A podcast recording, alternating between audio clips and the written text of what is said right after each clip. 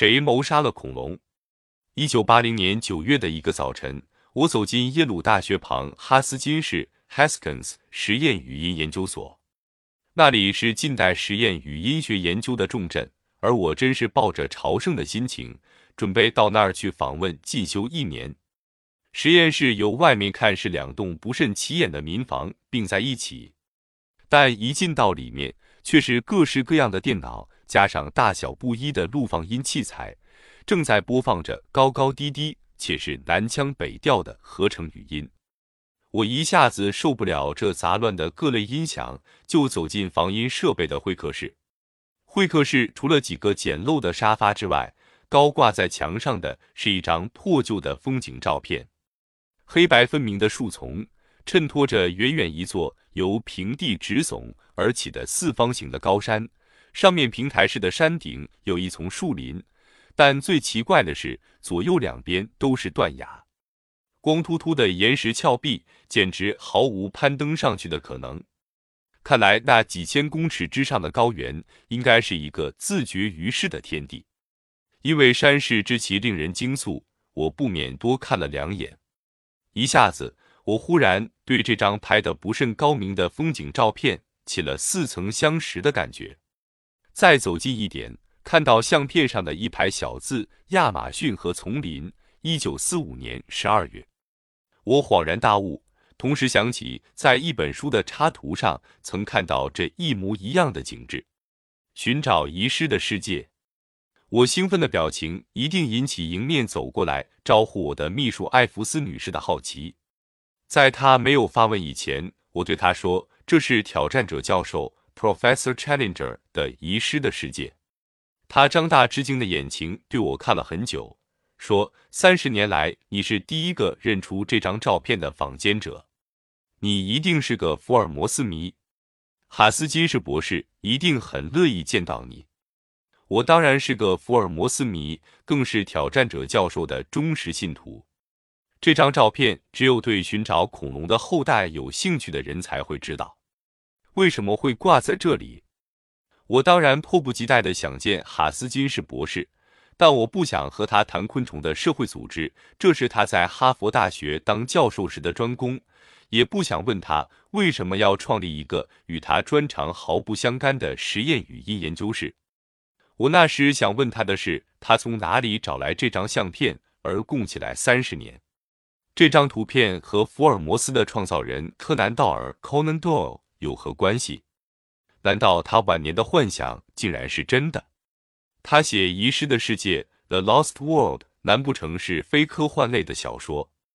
一个星期后的又一个同样是风和日丽的早晨，我在耶鲁大学上完课，回到实验室，一走进会客室，就看到爱丽丝女士那期待已久的眉毛往下垂，嘴角展开了“你终于出现了”的满意笑容。我不自觉地脱口而出：“哈斯金是博士在这里，想要见我一面。”他爆出爽朗的笑声，摇着头说：“你们真是一群怪人，一清早就福尔摩斯起来了。”是的，他在这里，正在猜测你的年纪与穿着呢。我这才看到那照片下一位七十岁左右的长者，手里握着一本记事簿，正凝视着那张照片。我忽然胸口一热。指着那张照片，急急地问道：“那是真的？那上面有些什么东西？你亲自到过那个地方？”他静静地打量我好一阵子，拿起烟斗抽了两口，一副福尔摩斯的样子，然后说：“我亲爱的来自台湾的华生医生，你先别激动。你们东方有句话叫做‘有缘千里来相会’。三十年来，没有人知道这张相片的来历，却教你一语道破。”倒勾起了我的往事回忆，现在就说给你听。年轻的时候，我好迷福尔摩斯，但我更寄情于他的创始人柯南道尔医生。后者自从写活了前者之后，就一直生活在那位大探的阴影中。他几次想把福尔摩斯结束掉，但来自世界各地的安败者却一定要把福尔摩斯情造成永恒的英雄。柯南道尔也只有几次使福尔摩斯死面复生。在这个爱与怨交杂的矛盾心情里，他又创造了一位愤世嫉俗的挑战者教授，以及他那遗失的世界。他在冥思中以无比的想象力勾画出亚马逊河流城丛林里那座因地壳变动面自成一体的高原世界。在书本中，他画出了略图，告诉我们如何去寻找那个与世隔绝的世界。他丰富的想象带动他的推理。如果有这么一个地方存在，我们就能找到恐龙的后代，因为在那山上没有受到世俗世界演化的影响。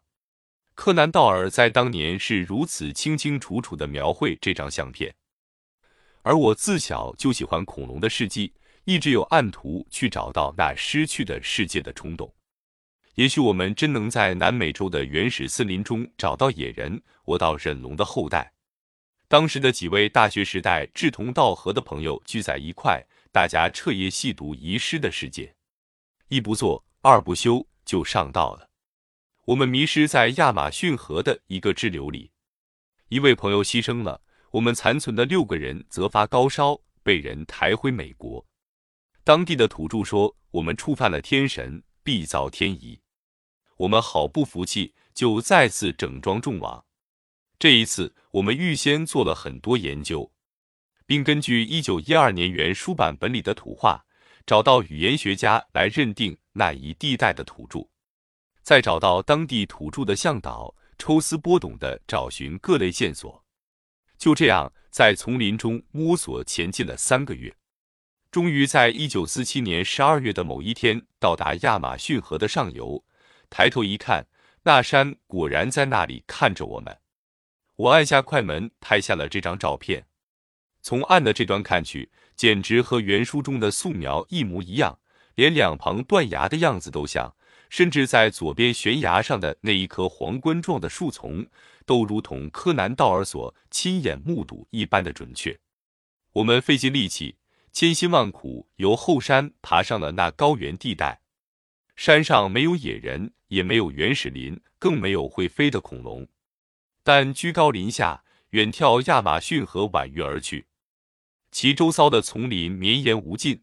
我感到，我们已为柯南道尔完成了一桩心事。我们夜宿高山上，怎么也想不出他怎么会看到这一幅景象的。他本人从来没有到过南美洲，更不像我们一样深入亚马逊河丛林之内。但他在书本中所提供的各种线索、各式统图。却确实使我们找到了那块高地，是巧合吗？还是他那福尔摩斯般的洞察力，加上过人的想象力，使他能在明艳之中看到万里之外的这座高山呢？我们没有解答。最后，让我们来谈动机的问题：为什么柯南道尔要创造这个故事？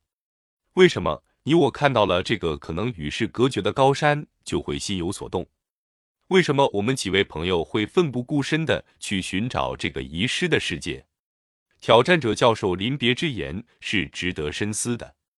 假如真有这么一个世界，则很可能会有残存的线索来帮我们解答一个千古的疑案：一一是谁谋蹂了恐龙？六千五百万年前，那些奔驰在地球上的各种各样的恐龙一下子都消失掉了。我们现在只有化石，也有挖出来的残敲。但它们在同时期消失，表示地球的历史上曾经发生巨变。那个巨变是什么？是如何产生的？柯南道尔提供一个想象的世界，要我们去接受挑战，去为这个千古疑案寻找答案。可是科学界的福尔摩斯并没有出现。我站在那张相片前，聆听那位白发苍苍的老人忆往事般的侃侃而谈。他轻描淡写的叙述那两次丛林探险的经历，从他翻阅的记事本中可以看到密密麻麻的注释，有无数红红绿绿的图示标志。我们不难想象他在一片不见天日的丛林中摸摸索是多么艰辛。他的毅力虽然没能为我们找到谋杀恐龙的元凶，但他却为柯南道尔找到了他梦幻中的圣地。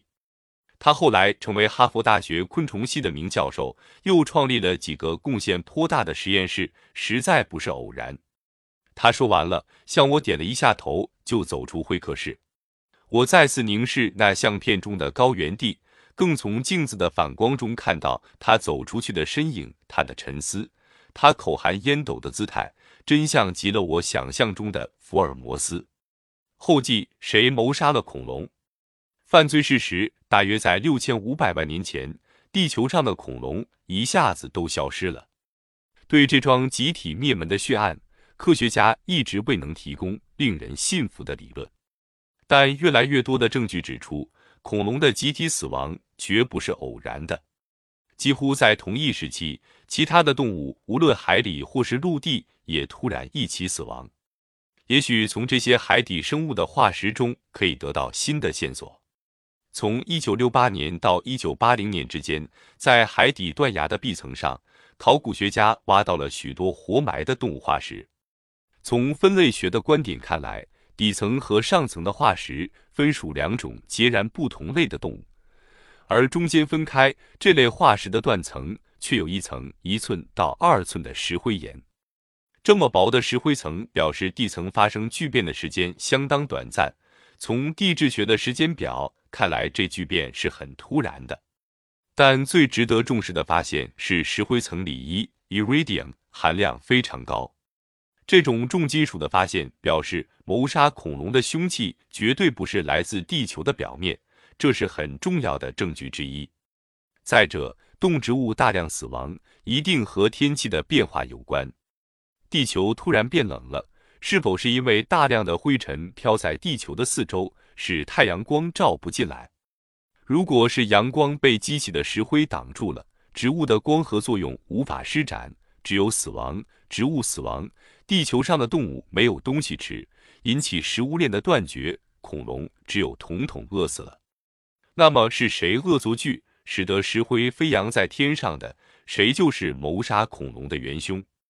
嫌犯一：外太空来的流星才可能有大量的一。不幸溜进地球的大气层，而撞到地球表面，激起石灰的飞扬，挡住阳光。嫌犯二冒号好多个火山一起爆发，喷出大量的石灰尘，才可能有大量的一飞扬在地球上空，挡住阳光。嫌犯三其他。